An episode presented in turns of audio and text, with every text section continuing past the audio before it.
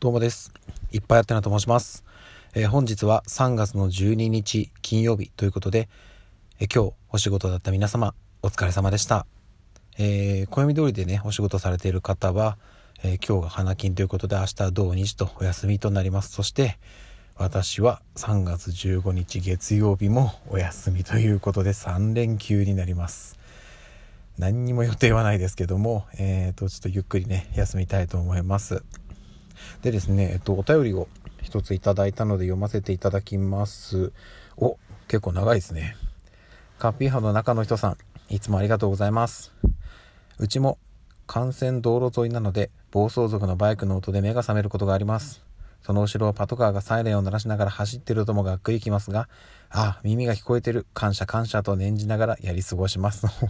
前向きですね。昨日は3.11東日本大震災の日でしたね。はいはいはい。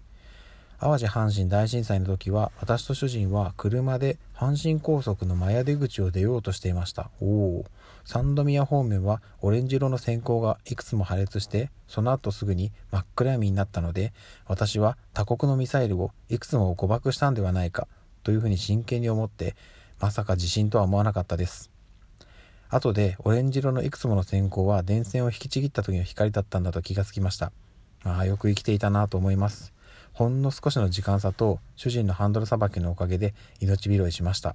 多分あと十数秒遅ければ高速道路と一緒に地面に落ちてましたね。人生いろいろありますね。文字数足りないので今日はこの辺で失礼しました。ありがとうございます。文字数ギリギリまで。いやーそうなんですね。阪神・淡路大震災の時は私いくつだろう？まだ小学生かな？ちょっとはっきりわからないですけど確か95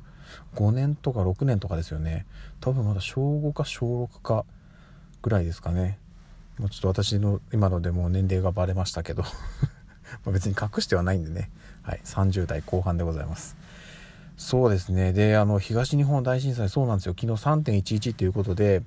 あの、そのこと絡みで音声配信されてる方もたくさんいたんですよ。で、私もその、今ね、いくつか聞いたんですけど、うん、やっぱりね、思うこといろいろあって、で、私も本当はね、その絡みでちょっといろいろ話そうかななんていうふうに思ったんですけど、全然関係ない話をしましたね。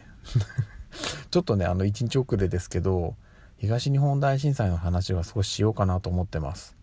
で、えっ、ー、と、昨日3.11ですけど、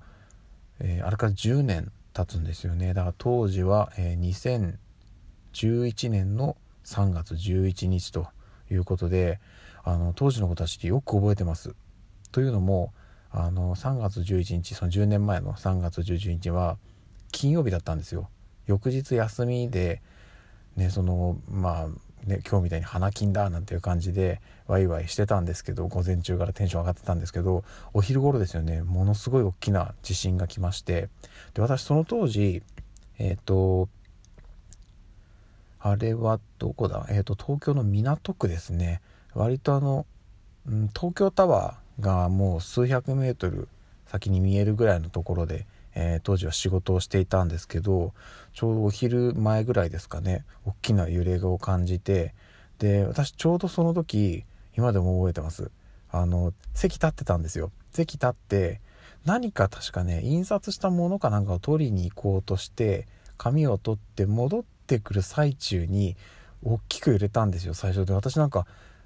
立ちくらみしちゃったのかなと思って横のそのキャビネットにもたれかかったんですけど終わんないんですよね。で周り見るともう全部揺れてるんですよ。うわすごいの来たなと思って。でも私ちょっとその場から動けなくなってキャビネットにしがみついたままずっとこう揺れが収まるのを待ってたんですけどあの日はでもねその後もなんかちょっと余震っぽいのも来たんですけどもうなんか揺れてんのか揺れてないのかも分かんなくなるぐらいなんかこうねちょっと変な酔い方をしてしまって。で今でも覚えてるんですよ。あの窓から東京タワーが見えるんですけどあのちょっと曲がってたんですよね先の方というか地震で。いやこうすごいことが起きてしまったなってやっぱその当時思ってでもうみんなねすぐにネットであのあちこちどうなってんだって見るわけじゃないですか。でそれこそねあの東北の方はものすごい被害に遭ってであの日はうんと金曜日だったんで帰ろうかなと思ったんですけどうんともう調べたら分かるんですよ。電車軒並み止まってるんですよね。で電車が軒並み止まるっていうことはそれ以外の交通手段がもうパンパンになるわけじゃないですか。だからもうねバスとかタクシーとかうんまあね道路もものすごい渋滞になってるでしょうしそれこそ私はそのねえっとまあ都内ではあるんですけど港区からそれこそ全部歩いて帰ったらどのぐらいの距離になるんだろうっていうところに住んでるのでちょっと歩くのは現実的ではないなと思ったんですけどあの時何でか分かんないんですけどね夜の7時ぐらいですかね。ちょっと私歩いて帰りますって言って職場を出たんですよ。でその時あの覚えてます？あの他のね会社のえっと、もっと長くいらっしゃる方とか下でコンビニでもうたくさんいろいろ買い込んで上に上がってきてああもうこの人は一晩頑張る感じなのかなってなんかまとめて買い出しとかをした感じだったんですよね。うん、であの一緒に仕事してた方とかも、まあ、とりあえずまだまだ仕事してみたいな感じらしいんですよ。まあ、なんですけどちょっと私はもう帰ろうかなというところで意を決して職場を出たんですよね。したらもう人パンパンなんですよ。もう全ての道がギッチギチで。で私のとりあえず携帯でもう今だったらねなかなか衝撃ですよね。自分ちはどっちだっていうところから行くわけですよ。もう本当にあのここ右曲がってクラスじゃないですから。とりあえずまず東西南北ですよね。自分ちの方角めがけて歩こうみたいな感じでとりあえず大通りを大通りをみたいな感じでずっと歩いてました。であのやっぱね何でしょうねそのいろいろこう気づかされるんですよ。あの結局こういう風になんかパニックになった時ってもうダメなんだなってなりました。やっぱその当時やっぱねその大きい震災とかがね当然これまでもあの先ほどねカピー班の中の人さんがおっしゃってくれた阪神・淡路大震災もそうですけど大きな災害ってこれまで何度かあったのでやっぱりねそういう時のなんかまあ何て言うんですか？まあ教教育？すごいなんかちょっと変な感じになりました。なんかねやっぱりいろいろこれまでの学びがあるんで割とこう柔軟に対応できるのかなと思っていたんですけどもう全然ですねみんなもう大パニックでもう押し合いへし合いの状態なんですよ。でそれこそ、えー、新宿とか渋谷とかのもう中心地も通過してきたんですけどもう建物の窓ガラスとか全部割れたりその辺に散乱してるんですよね。でも車はもう大渋滞でバスにもパンパンに人が乗ってるんですけど全く動かないみたいな状態の中もう横をずっと歩いてるんですよ。でなんかね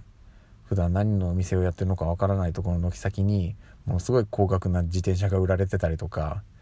いやすごいな今考えるとあの商売はと思ったんですけどそれこそねあのもう途中でお腹も空いてしまってあのちょっと牛丼屋さんあったんで入ろうかなと思って入ったらもうパンパンなんですよ。お客さんもパンパンだし店員が足りてないんです。あのシフト組んでた人が来れないんですよ。電車動いてないんで。だからもう人も足らない中もう座ってもね出てこない感じというかもう結局店員さんが注文を取りに来ることすらないみたいな感じなのであこれダメだと思って立ち上がってそのまままた出てずっと歩いたら一軒だけコンビニを見つけてあなんかちょっとでも食べるもの買おうと思って入ったらもう何にもないんですよ。食べ物も飲み物も。何にもなくて。だからカップ麺とかも全部売り切れててうわもう何にもない。パンもない。何にもないってなってもうギリギリであのレジ横のあのホットスナックのとこにアジフライだけあったんで。アジフライが一つだけ残ってたんでもうそれだけ買ってあのちびちび食べながらまた家を目指して歩いてっていう感じで頑張って歩いてました。でしかも結局あの家まで歩ききれなかったんですよ。というかうんと途中で電車が動き出したっていう情報が入ったんであの最寄りの駅のところまで行ってそこから電車に乗り込んで途中から家に歩いて帰りました。でも都合まあまあな距離歩いたんですよ。ちょっとその当時の正確な情報覚えてないんでね。後でちょっと調べてこの音声配信の概要欄にこんぐらいは歩いたんだよって載せちゃおうかなと思うんですけど。いやでもあのまあ無茶な行動だったとは思うんですけど結構いい経験できました。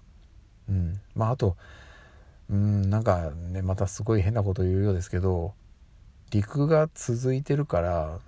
どこまででも行けるんだなっていうなんかそういうちょっとプラスな発想にもなりましたね。つながってるつながってるんだなって。なんか本当に普段ねその自転車とか車とか電車とかいろんな便利なものを使って移動してるんであまりこう考えてなかったんですけどちゃんと道があって歩けば家まで帰れるんだなっていうのをその時強く感じました。ただもうあのまあ一番ね近くのところの駅から乗、まあ、電車ね乗ったんですけどもう両足の両足靴ずれを起こしてましたね。あと翌日あの長時間歩いて筋肉痛でも起き上がれなかったです。はいそんなことがございました。すいません長々と当時のね震災の時のはいあのいろいろ経験した思い出でした。はい。ではですね、えっと、明日から3連休です私、ゆっくり休ませていただきます。まあでも、音声配信はちゃんと朝晩しますので、引き続きよろしくお願いいたします。それではまた明日の朝お会いしましょう。ではでは。